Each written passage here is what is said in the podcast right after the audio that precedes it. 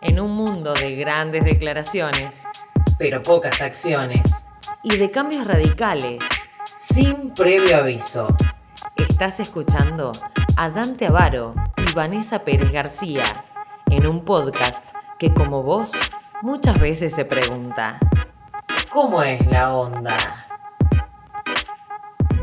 Hola, hola, ¿cómo están? Bienvenidos a Cómo es la Onda, nuestro podcast, su podcast. Queremos que también lo apropien como su propio espacio de reflexión, de crítica, de análisis, de darnos una horita de nuestro día para pensar sobre la realidad. Bienvenidos al episodio número 3. Hoy nos vamos a preguntar sobre mm, la cultura de la cancelación, este fenómeno que se está dando en las redes sociales donde se le quita el apoyo, eh, también algunas expectativas que uno crea sobre líderes de opinión, sobre personas que eh, son importantes en la esfera pública, cuando algunos de sus comentarios, de sus opiniones son políticamente incorrectas, no son adecuadas para el pensamiento de la sociedad. Es por eso que uno empieza a tener opiniones eh, contrarias, a atacar, a dañar al otro o en, todo caso también a bloquearlo. Sucede mucho, pero digamos, vamos a poner las cosas, vamos a poner esa discusión en un contexto un poco más amplio, como para empezar a conversar. Esta idea de la libertad de expresión y el derecho a dañar a otro es propio de una parte de la historia de la humanidad que tiene que ver con el desarrollo de la esfera pública y propiamente de las democracias tal como las conocemos hoy. En principio habría que decir que el derecho a expresar lo que uno siente, la libertad de expresión, va de la mano con el surgimiento de la libertad individual, de lo que consideramos hoy la libertad individual, esta idea de considerarnos un ente individual único e irrepetible, es decir, esa pequeña flor única y única en el mundo. Para resumir este punto. En primer lugar, uno tiene que pensar que la libertad de expresión y el derecho a dañar a otro no solamente van de la mano, sino que constituyen, de alguna manera, la esfera pública, tal como la conocemos hoy, aparecer en público, hablar y ser escuchado y escuchar a los demás, y es propio de las democracias occidentales. Uno no va a encontrar esto en, en otros regímenes políticos, porque los otros regímenes políticos en un principio lo ignoran, no lo necesitan y tampoco lo protegen. Ahora, dicho todo eso, habría que poner eh, los puntos sobre las IES de la siguiente manera, pienso, para empezar a hablar. Cuando uno comienza una conversación pública, uno tiene que estar predispuesto a, a no solamente hablar y esperar que los demás lo escuchen, sino que cuando le toca el turno a los demás de hablar, uno también tiene que entonces ahí hay algo este, un poco extraño, eh, es un pequeño hallazgo en la historia de la humanidad que tiene que ver con esta idea de hablo por turnos, escucho, soy escuchado. Ahora bien, eso que parece fantástico, y de hecho lo es, entraña un peligro colosal, que es lo siguiente. Cuando uno habla, cuando uno expresa una idea, una opinión, un argumento, uno tiene que pensar que probablemente ese argumento, esa idea, pueda resultarle al que escucha desagradable, dañino, le hace sentir mal, probablemente, etcétera, etcétera. Y a la inversa, igual.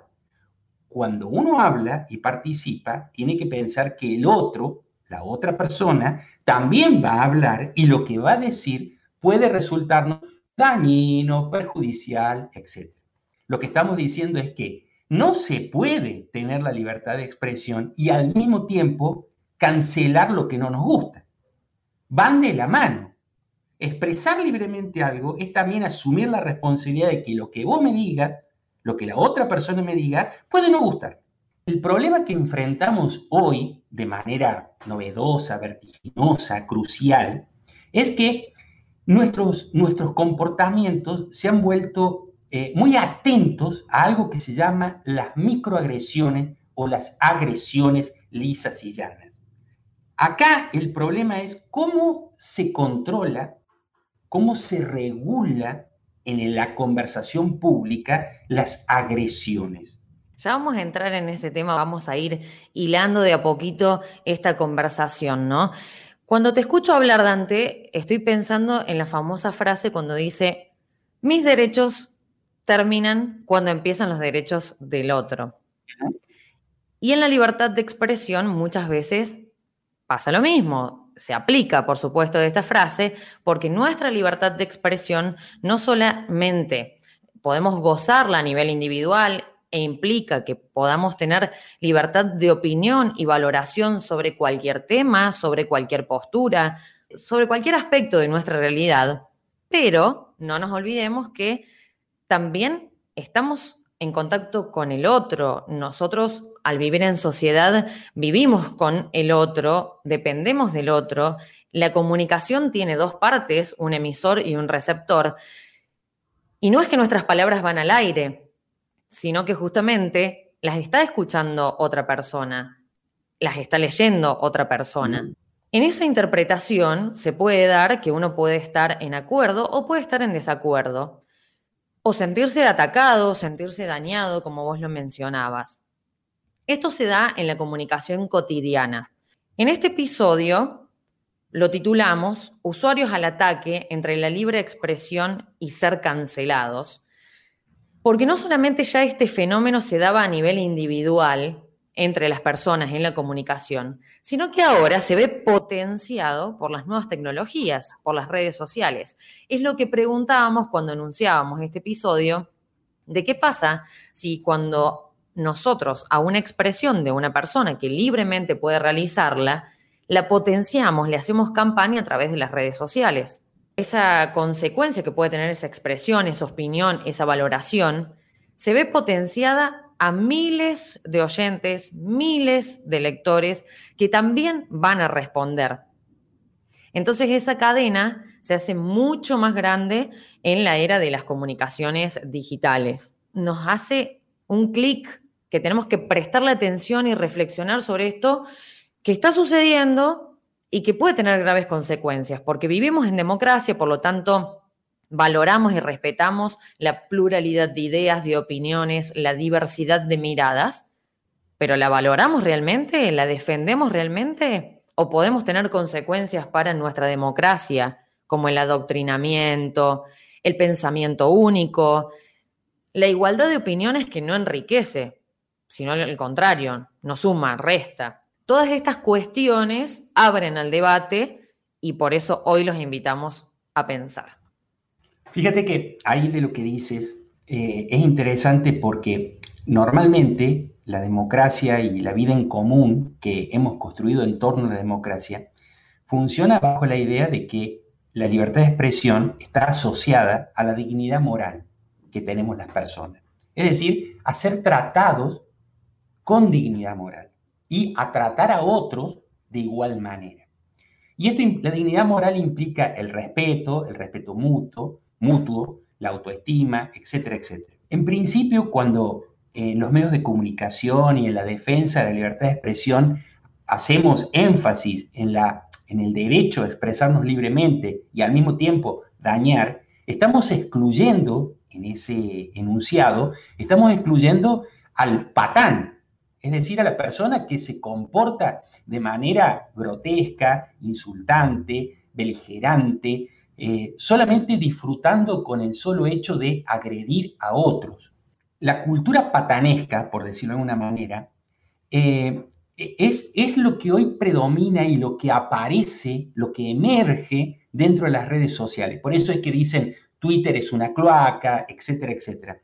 Es como que ese tipo de conductas se valora o aparece eh, predominantemente. Esto no quiere decir que toda la sociedad tenga ese comportamiento. La democracia funcionaría idealmente y el discurso libre funcionaría idealmente si las, personas respetamos a los demás. El problema es que no los respetamos. Sí, convengamos que también hay una tendencia en, en, las redes sociales no solamente a la libertad de opinión, sino al hacer humor o sarcasmo a partir de los comentarios negativos, ¿no? Resulta eh, llamativo, gracioso y hasta algunas personas adquieren cierto grado de popularidad justamente por, por sus críticas, sin pensar en la integridad de la otra persona, en, quienes tenemos como interlocutores, eh, quienes se pueden sentir eh, realmente agredidos por esos comentarios, se hace un humor tan ácido eh, que eso en, un mismo momento te puede resaltar como persona y, darte fama, pero a su vez también te puede jugar en contra, te puede caer encima y tener graves consecuencias. Tenemos miles de ejemplos en nuestro país que podemos estar mencionando. Em, pero tenemos un caso puntual eh, que, nos gustó en esto de mostrarles ejemplos para que podamos usarlos de impulsores para el debate. En Argentina todos conocemos el DIPI. El DIPI es un artista que eh, se dedica especialmente a la música, a la cumbia, a la música popular, pero en este último año se ha hecho muy conocido, sobre todo ha sido muy valorado en Twitter también, en una red social, por sus comentarios sobre la política, sobre el gobierno actual, comentarios bastante ácidos también, ¿no? Y, muy contundentes. Puede haber personas que estén de acuerdo con él, puede haber personas que no, pero él lo ha demostrado públicamente, abiertamente, y ha adquirido más popularidad aún a partir de sus dichos. Muchos seguidores ha tenido a partir de sus declaraciones en los medios de comunicación. Aparecen justamente los conflictos, las peleas, los ataques, el bullying. ¿Por qué? Porque cuando una persona que es pública, que es reconocida, en algún momento da declaraciones que tal vez no son aceptadas por la mayoría, que incluso baja el nivel de expectativas que esos seguidores tenían sobre ese artista, aparecen los conflictos. Este es el ejemplo que tenemos de un medio de comunicación nacional de Argentina muy reconocido, donde en el comienzo de una entrevista se genera esta situación. La Dibrieva la es un poroto. un poroto la Dibrieva. La descalificación personal no, no, Te digo algo, te digo algo. Ayer le dije a Brancatelli en la cara que, que, es un pelotudo. Pero vos sos más pelotudo ¿Y vos que te viste la cara que hermano. Pero vos, sos un pelotudo. No, no, pará, pará, no, no, no. No, no, pero yo no discuto con un tipo así. Yo no voy a permitir Te voy a decir esto. Para, para, ¿Sabes por qué viene este programa? ¿Sabes por qué viene este programa? No, te voy a decir. Anda a estudiar, mal educado. Pará, cortar el Acá afuera te espero a vos y a cualquiera. y tengo las bolas así de grandes yo. Cortar el, ignorante. Cortar el micrófono aquí, esa, por favor. Bueno, tenemos ese ejemplo que es muy contundente cuando hablamos de cultura de la cancelación y un montón de aristas para analizar a partir de un video que dura 20 segundos, cuando ya en el inicio de una conversación estamos tratando de ignorante a una persona, de pelotudo, voy a usar las mismas palabras que, usamos en el, que usaron en el video, de ignorante, de pelotudo, de que no tenés idea de la vida, ¿cómo vamos a favorecer el diálogo? No hay forma posible de continuar esa conversación.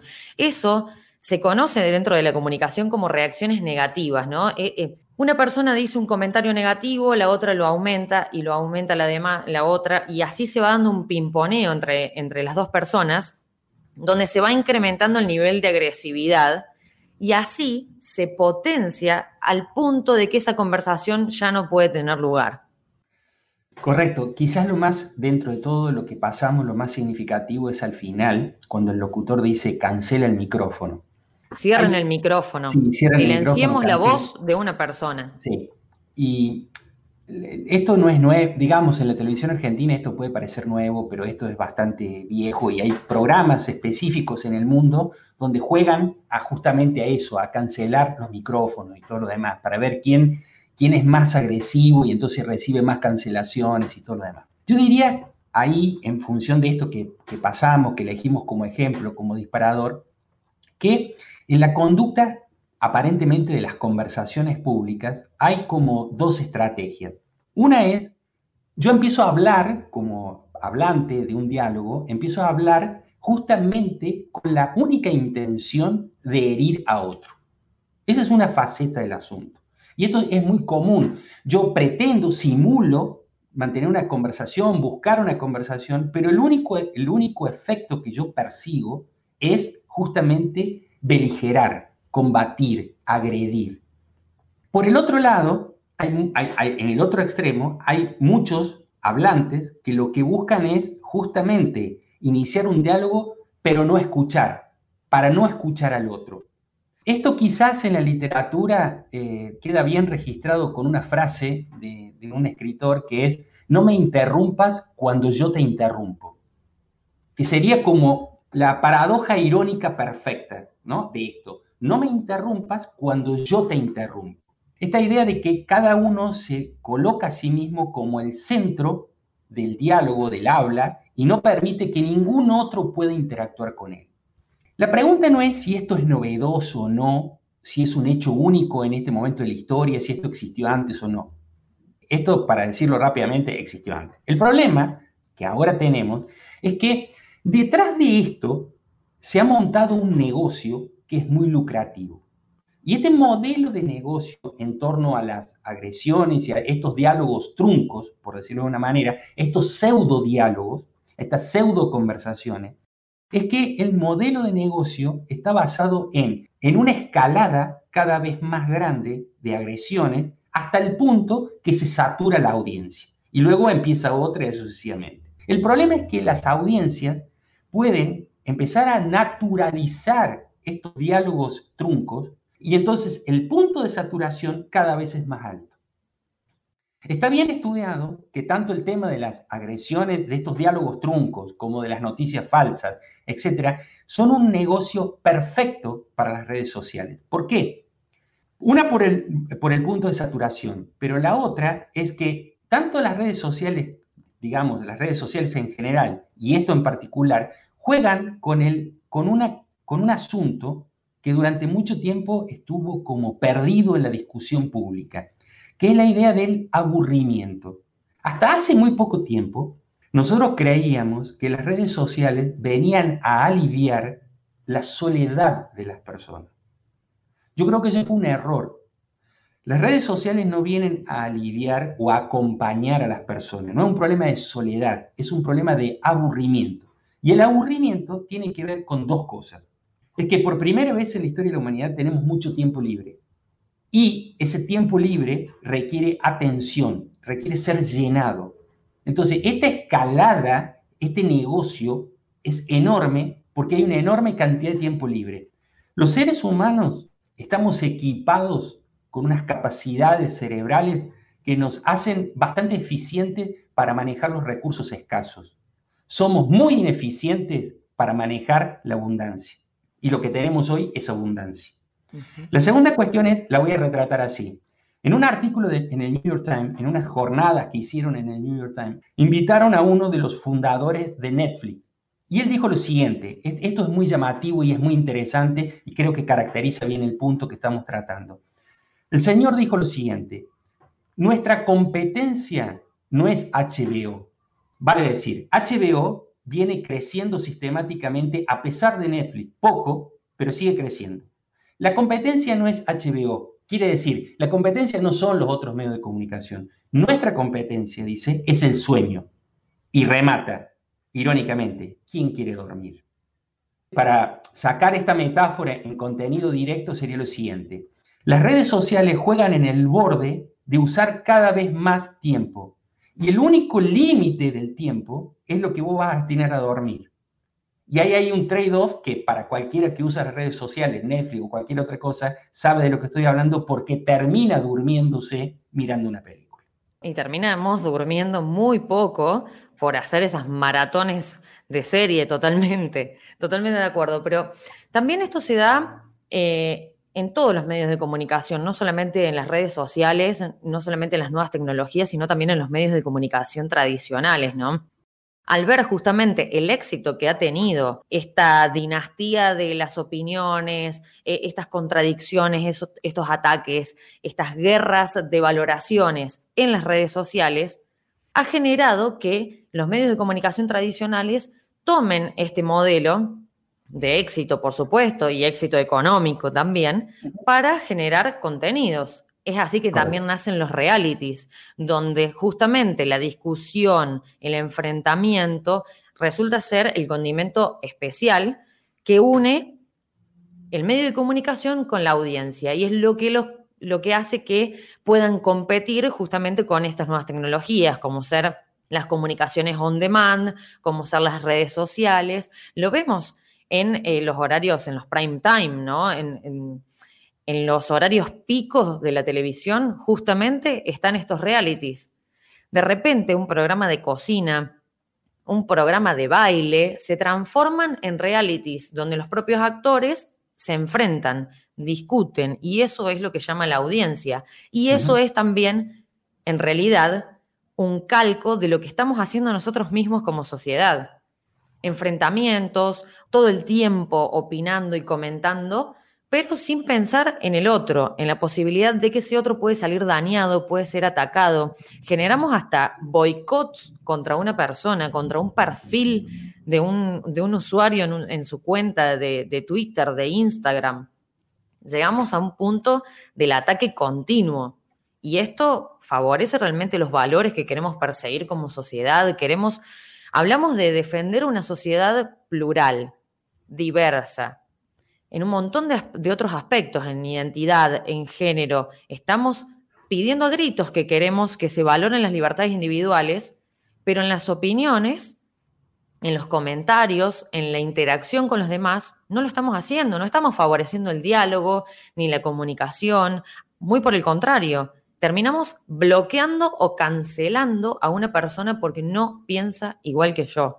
Y eso da escalofríos porque una sociedad se tiene que basar también en acuerdos, en el diálogo, se fortalece mediante la unión, en la unión de pensamiento también, que sepamos que la otra persona es diferente, pero que su mirada también es válida. Todo lo que dices lo comparto.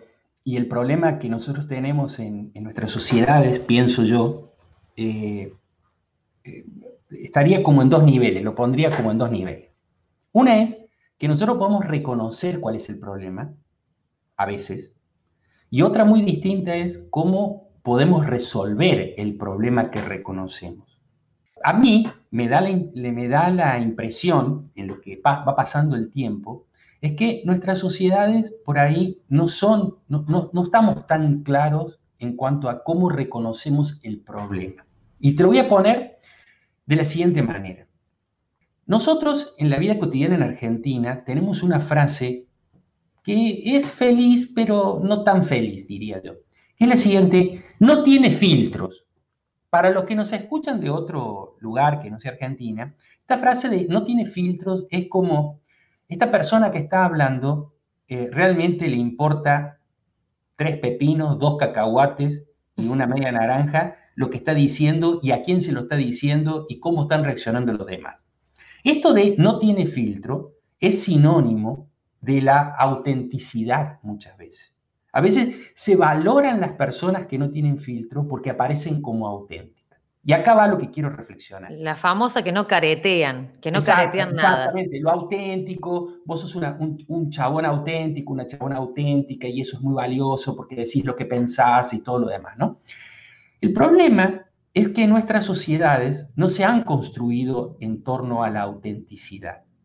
El desarrollo de la civilización, de la cual hoy nosotros disfrutamos todo lo que disfrutamos, se construyó en base a la hipocresía, no a la autenticidad.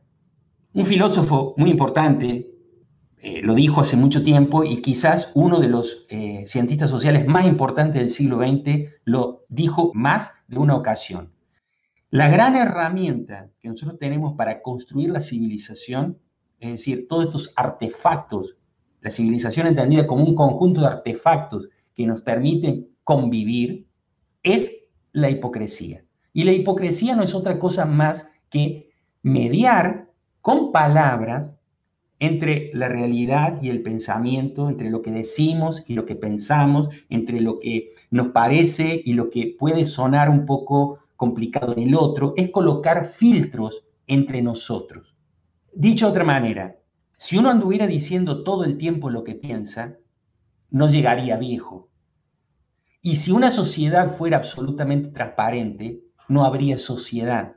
Nosotros llegamos a viejos porque tenemos filtros, filtros dentro de nuestra propia personalidad y con otros.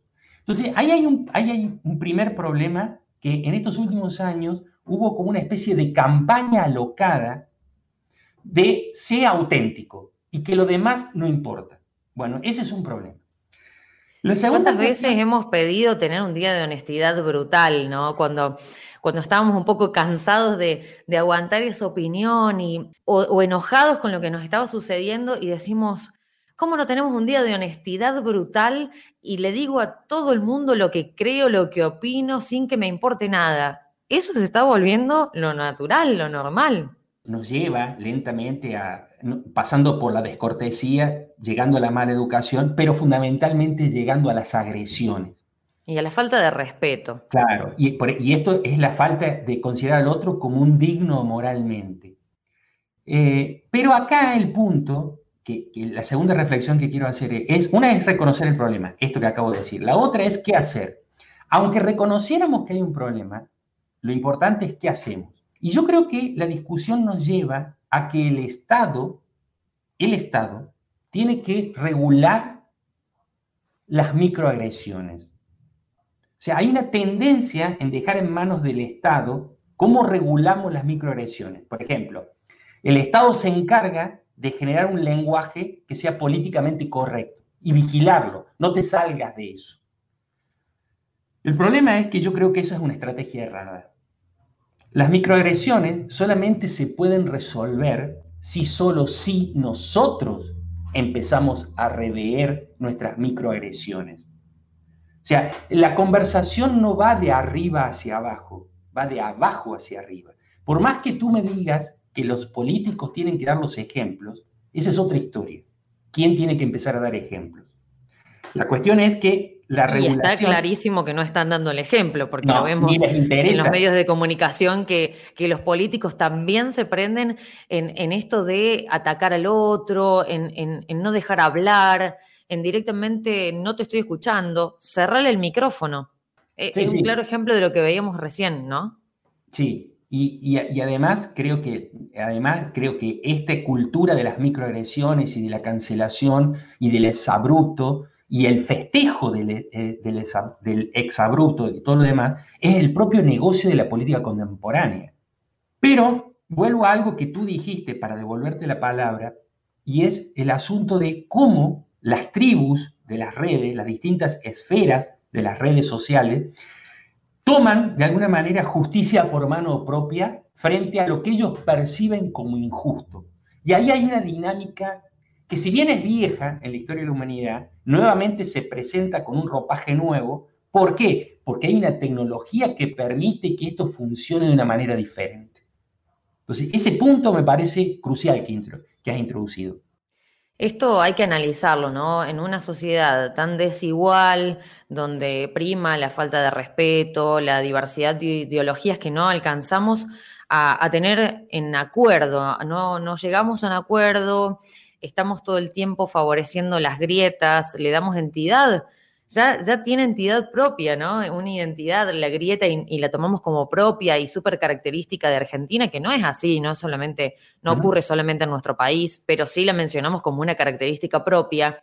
En esta sociedad justamente desigual, donde, donde vemos estas, eh, esta falta de intervención del Estado en muchas oportunidades o reclamamos que los políticos y nuestros representantes hagan algo y tal vez no conseguimos esas respuestas, aprovechamos estos medios y estos espacios para hacer una suerte de justicia por mano propia.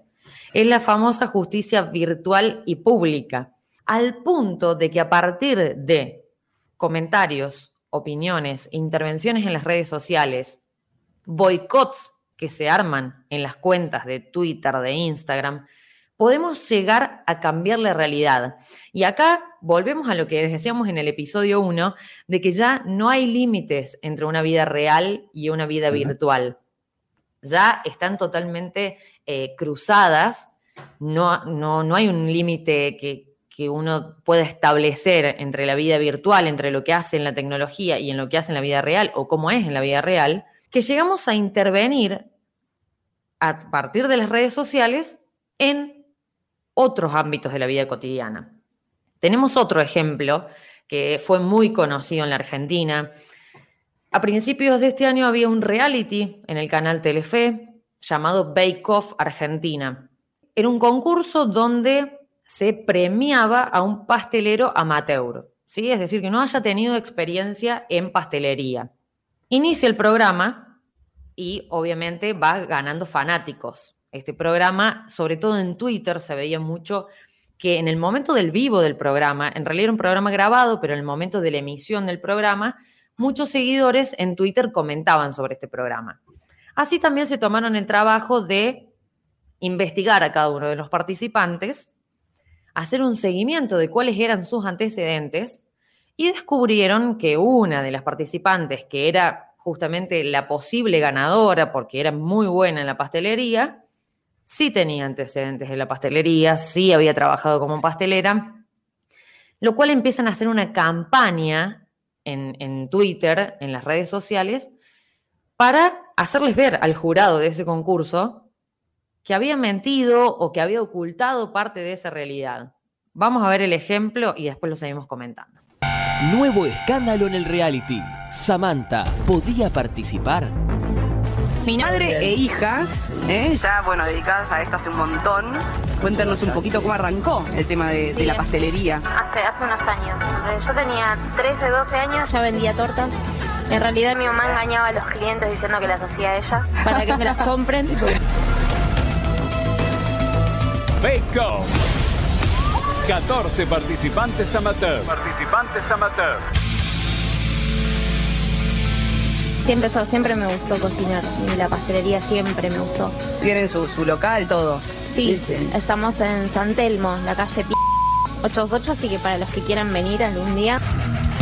En los requisitos de participación del certamen dice, tendrán prohibida su participación aquellas personas que hayan prestado sus servicios como pasteleros y o panaderos profesionales con anterioridad a la fecha de publicación de las presentes reglas de participación, dejando muy en claro que Samantha nunca podía haber participado de esta edición. ¿Así trabajás vos? Sí. ¿Tan prolija? Sí, siempre, soy re pesada con eso. ¿No lo ves como muy simétrico todo? El primero que pasa, el próximo desafío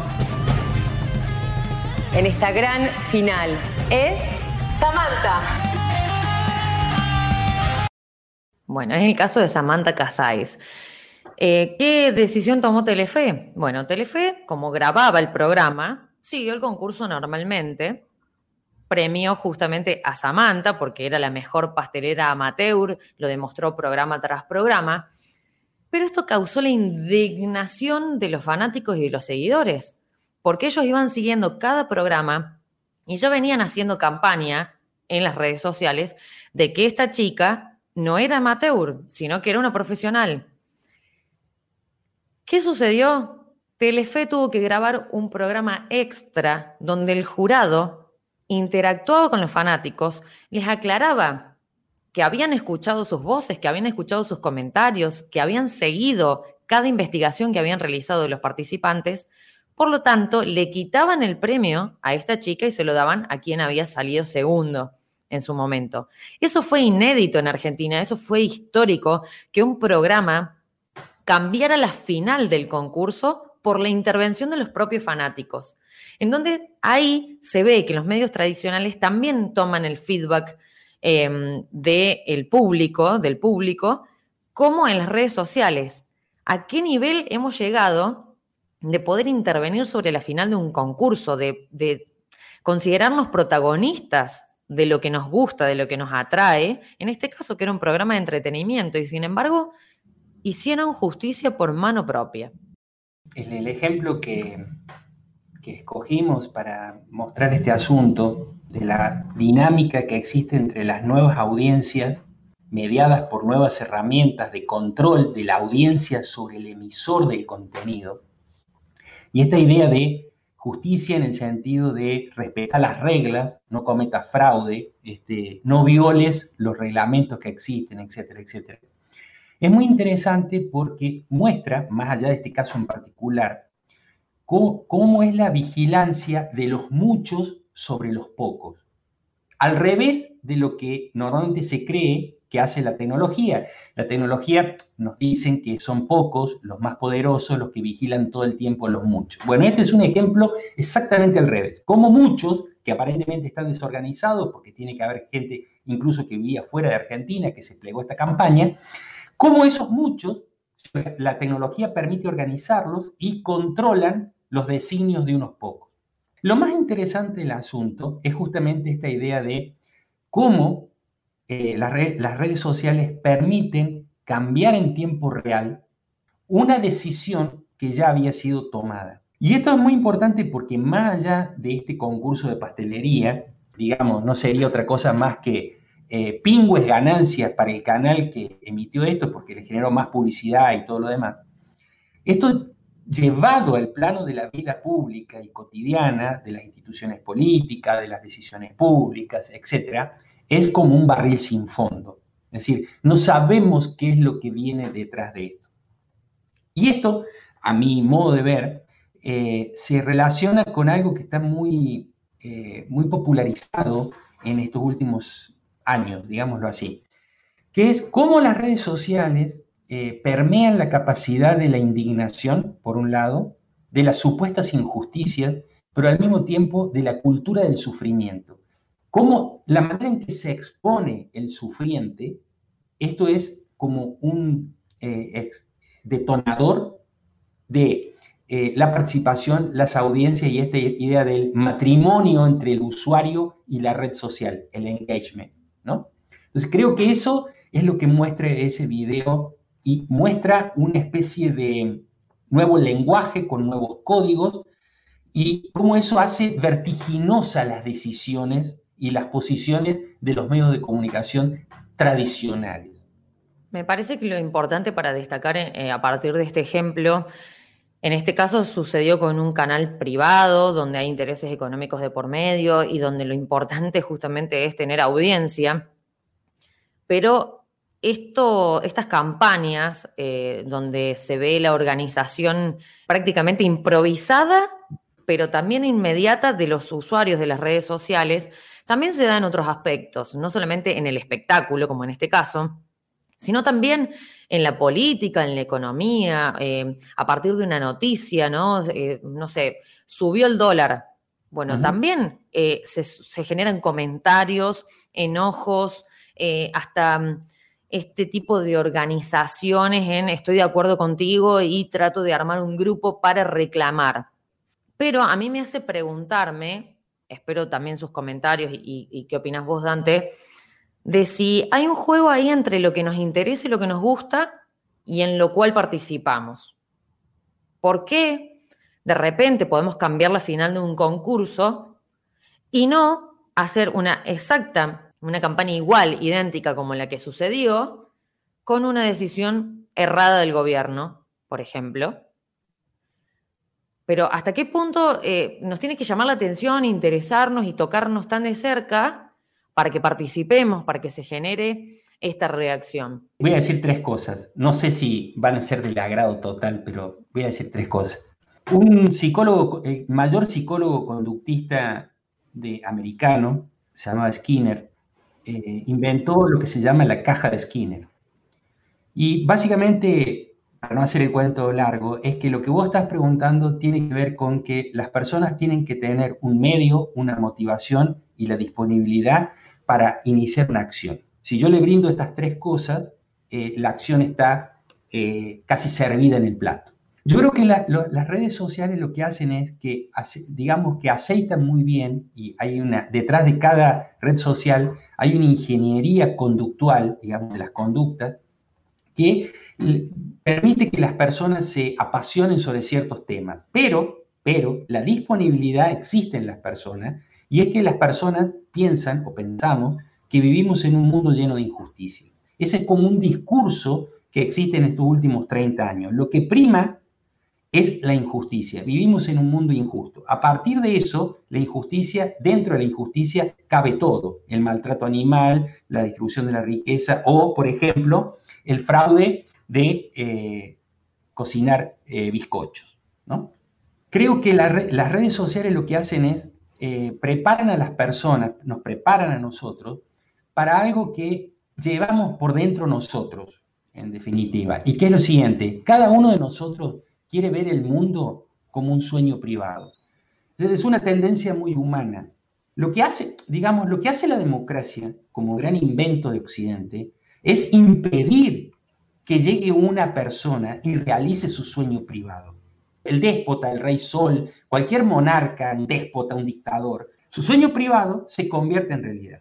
Lo que hace la democracia es impedir que el sueño de cada uno de nosotros se vuelva la realidad, porque eso es, digamos, sería una locura. Entonces, la, Internet lo que hace es que nos convierte como en esa especie de isla donde nuestro sueño privado se vuelve realidad. Y ahí aparecen otras dos cosas, y con esto termino, y sería el tercer punto.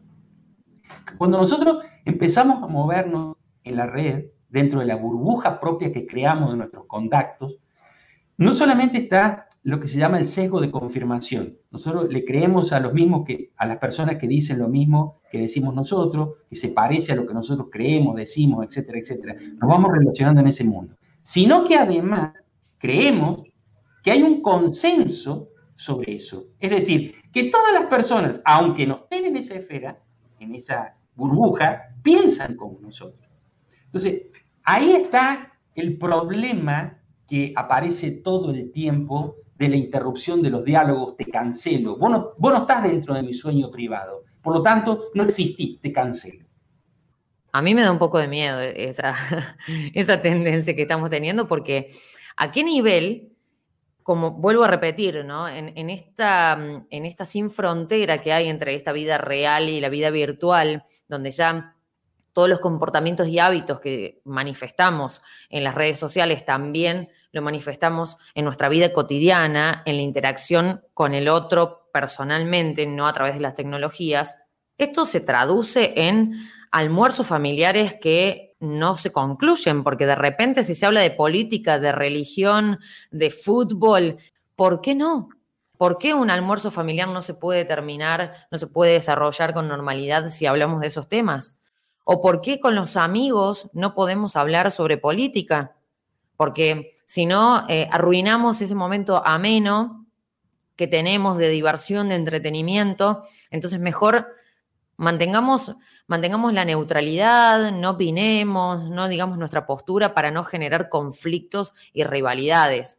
Me parece que la idea no tiene que ser enojarse, ni pelear, ni bloquear a la otra persona, ni cancelarla, porque ¿a qué punto vamos a llegar? A no hablarle más a una persona, personalmente estoy hablando, no, no a través de las redes sociales, a, no, no, contarla más dentro de nuestra vida cotidiana, ese es el, próximo botón bloquear, ¿no? Eh, Así como eliminamos de un grupo virtual a una persona, bloqueamos su contacto en Instagram, le ocultamos una historia. Eh, bueno, también lo estamos haciendo eh, eh, personalmente.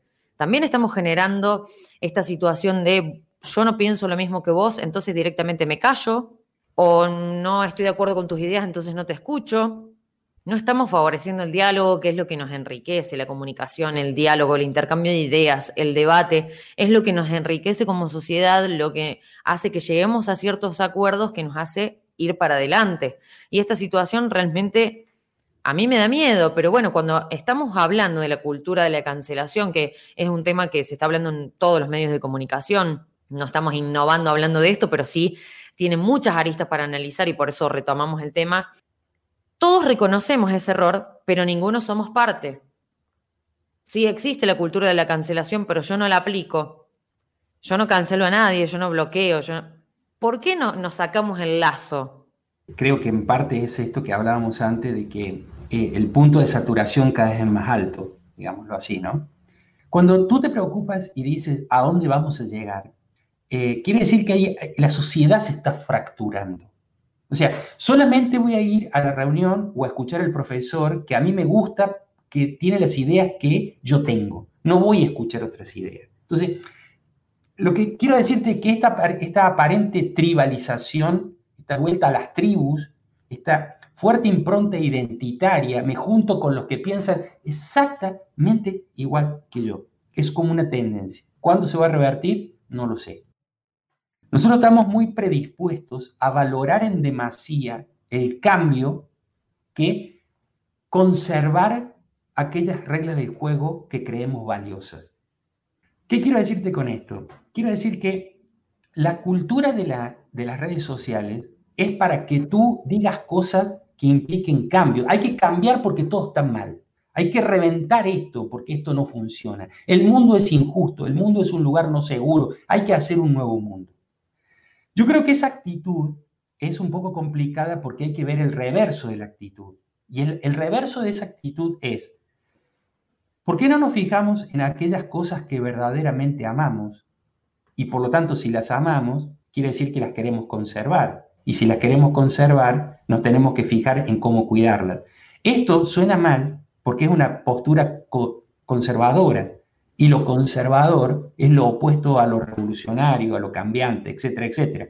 Nuestras discusiones, todo el tiempo, fíjate, haz un recuento incluso de los diálogos que tenés privados, es sobre todo aquello que hay que cambiar, nunca sobre aquello que hay que proteger, cuidar, porque por eso hemos llegado donde estamos y por eso lo valoramos. En realidad no estamos siendo conscientes de que estamos generando la división, ¿no? La fragmentación, la división, el quiebre a partir de yo me junto con la persona que opina igual a mí, con la que tiene los mismos hábitos.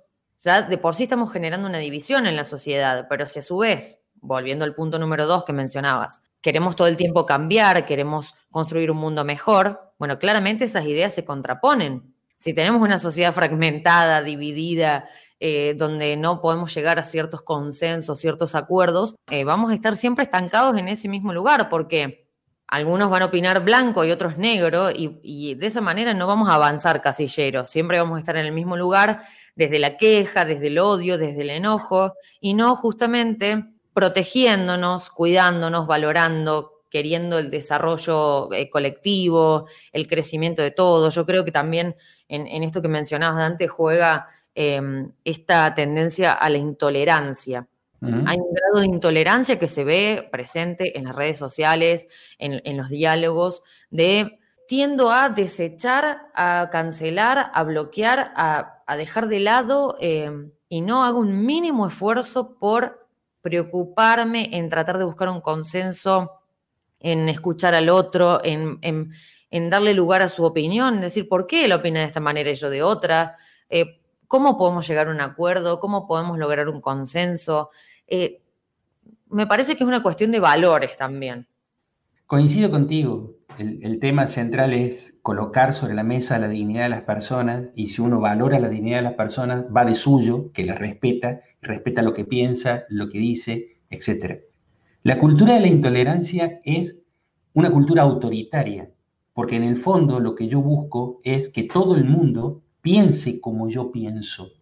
Y eso es, no es ni más ni menos que la cancelación de la naturaleza humana porque somos diversos, desiguales y aún diversos en la propia desigualdad.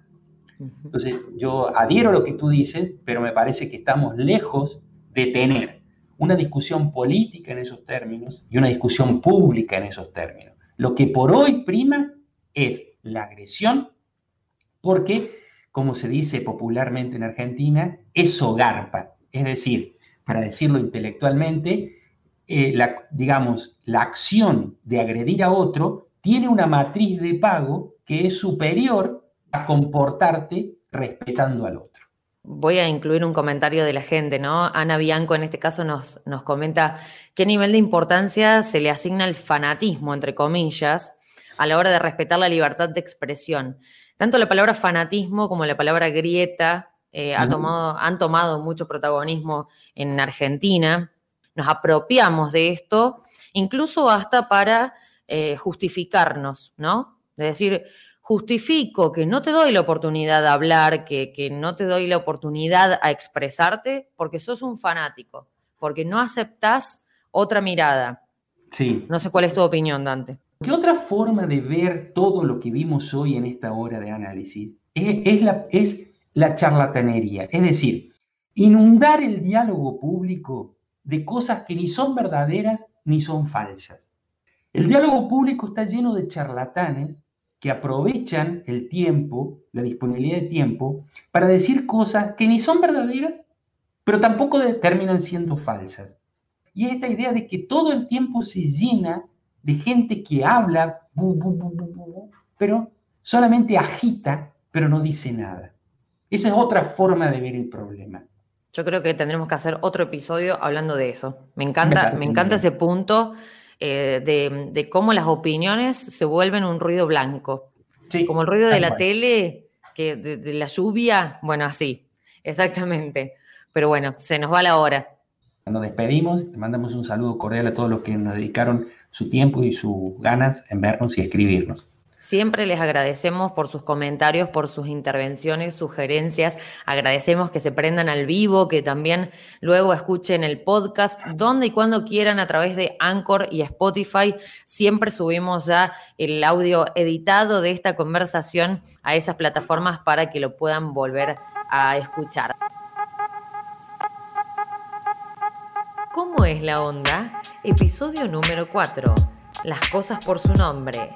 La RAE se decide por el lenguaje inclusivo. Emisión en vivo, martes 3 de noviembre, 22 horas Argentina, 20 horas México, por YouTube y Facebook Live. Sumate.